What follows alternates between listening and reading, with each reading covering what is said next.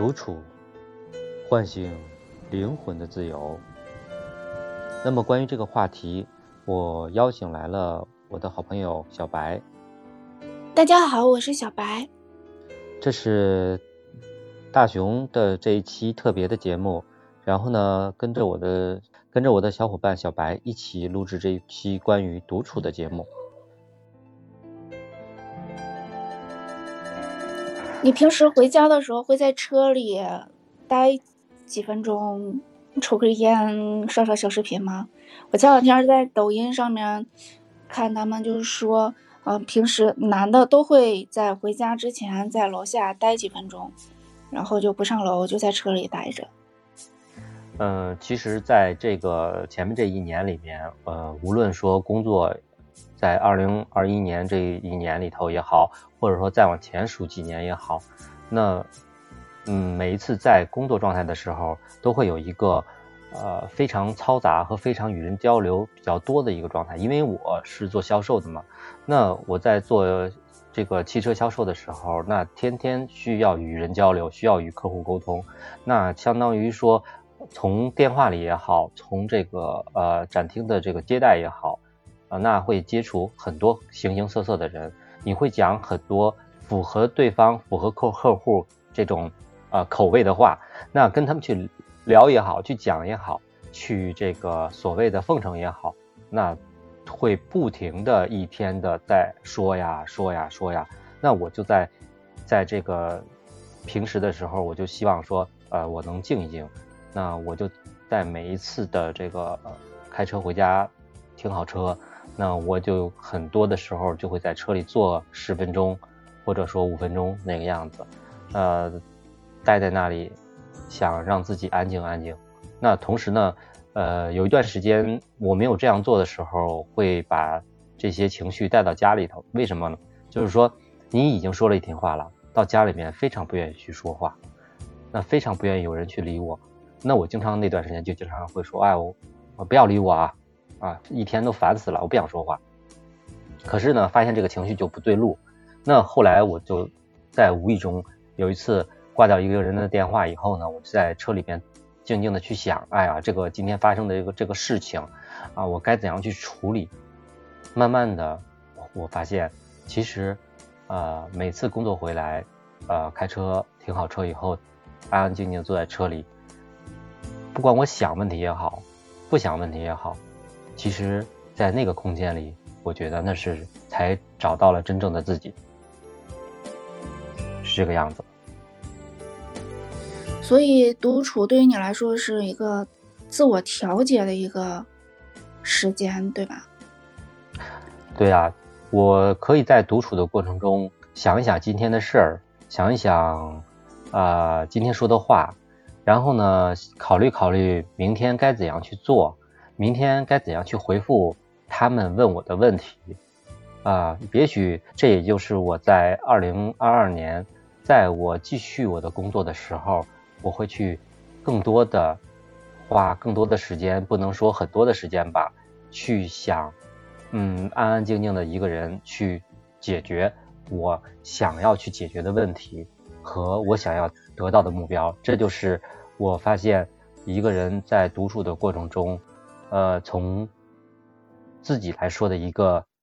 内心里的一个对话吧，是从职业的你，然后向家庭的你，两个状态的调整中间的一个衔接。对，是这样。在这在问你之前，我一直以为啊，这么说可能会被骂。我一直以为男。就有一些男人，他在回家之前会在车里面待很长时间，不愿意上楼。他们是可能不想去面对家里的一些琐事，家里的乱乱乱乱糟糟。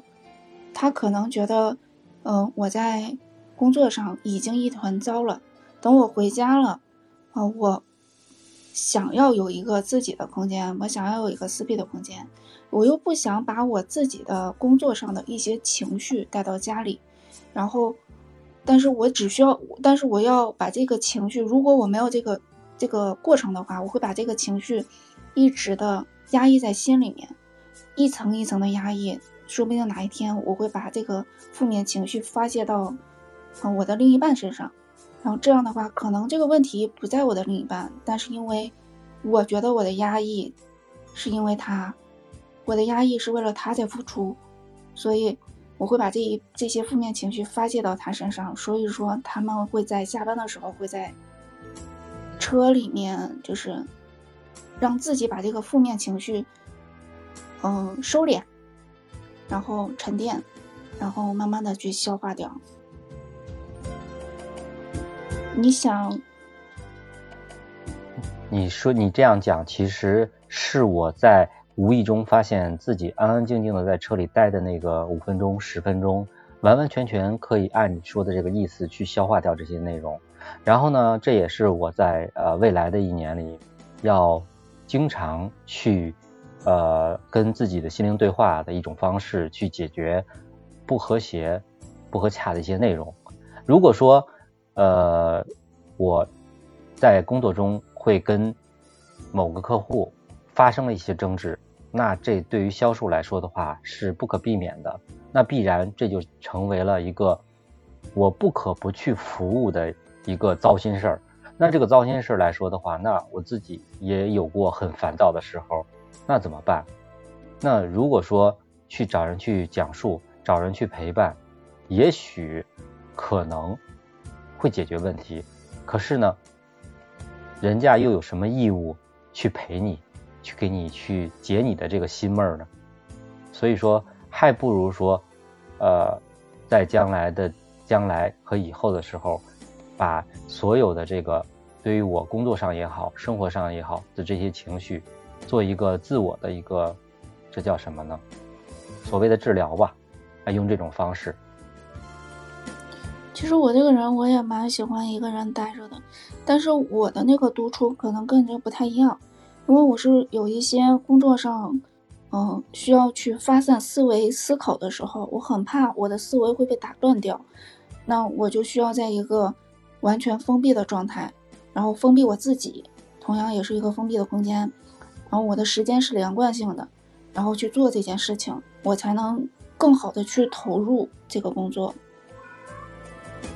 其实我觉得独处它是针对于你个人的，它不是针对说，哦，你一定要是离开了别人，你把你自己封闭了才是独处。其实你跟别人在一起的时候，你的思想是独立的，然后你的思考是独立的，你依然还是独处。所以我觉得独处它不仅仅是你在某一个状态，或者是你在某一个环境，它就叫独处了，而是说你有独立的人格、独立的思考，然后有独立的想法。你可以，你在事件之内，同样你也可以把自己跳出事件之外，你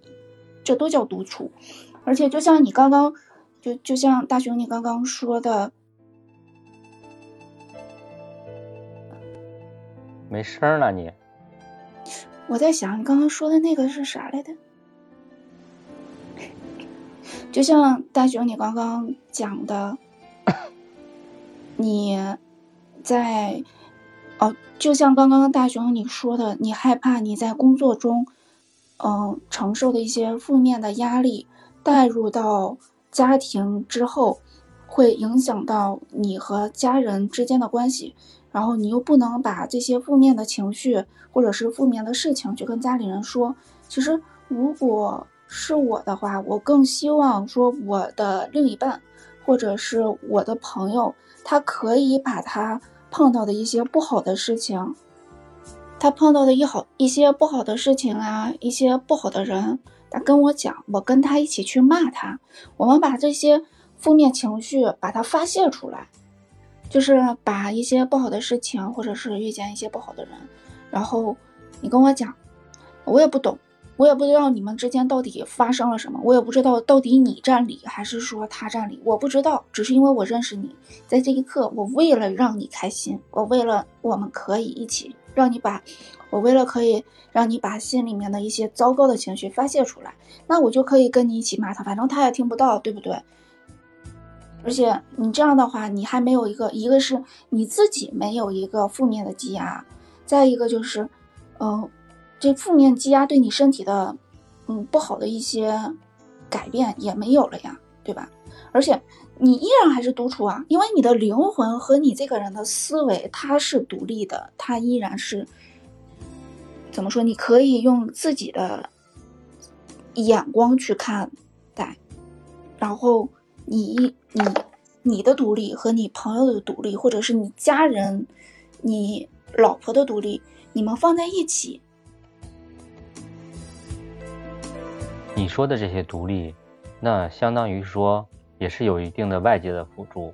那我认为的一认为的这种独处呢，其实就是说想明白和看清楚自己将来和以后该怎样做，找到我自己的一个目标，呃，成就我一个想要完成的一个梦想。如果说就像现在我学会了，我就像现在我学会了写作，我知道什么叫做黄金三章。那么我就希望，如果说有时间的话，那我我会静悄悄地坐在这里，想一想自己的呃文章，想一想自己的小说该怎样去写。那包括说，呃，我坐在这里，前一段时间在安安静静的时候，家里人都睡了，那我坐在这里，其实我就是一个独处的状态，去考虑自己的这个想法和爱好。那也希望就是说，在我学到的这些技能里头。在我学到这个，在二零二一年学到的这个播客的这个内容里头，能够说，在我的将来，在我的以后，成为我爱好的一种方向。然后呢，不至于说，啊，我在以后老了，连个自己的爱好都没有。我也不只有说，啊，平常啊，跟那个呃院里的老头老太太一样，往阳光地儿一晒，好像人生都没有意义了，就是这个样子。也不一定，就是等你老了，你和你老婆坐在嗯石凳上，然后阳光晒到你身上，你觉得你的人生没有意义，但是你们两个的那个状态、那个场景，小年轻的路过了看到了，他们可能觉得，如果我老了，然后我可以像他们那样，依然和我爱的人坐在摇摇椅上面，被阳光晒着，其实也挺好。其实。我感觉好多事情还是那个啊，就是你在看风景，同样你也会成为别人的风景。你可能你觉得你在独处，但是可能有一个人他正在担忧着你的独处。嗯，说到这儿，我想给你讲个笑话啊。嗯，其实我跟我媳妇儿经常会开一个玩笑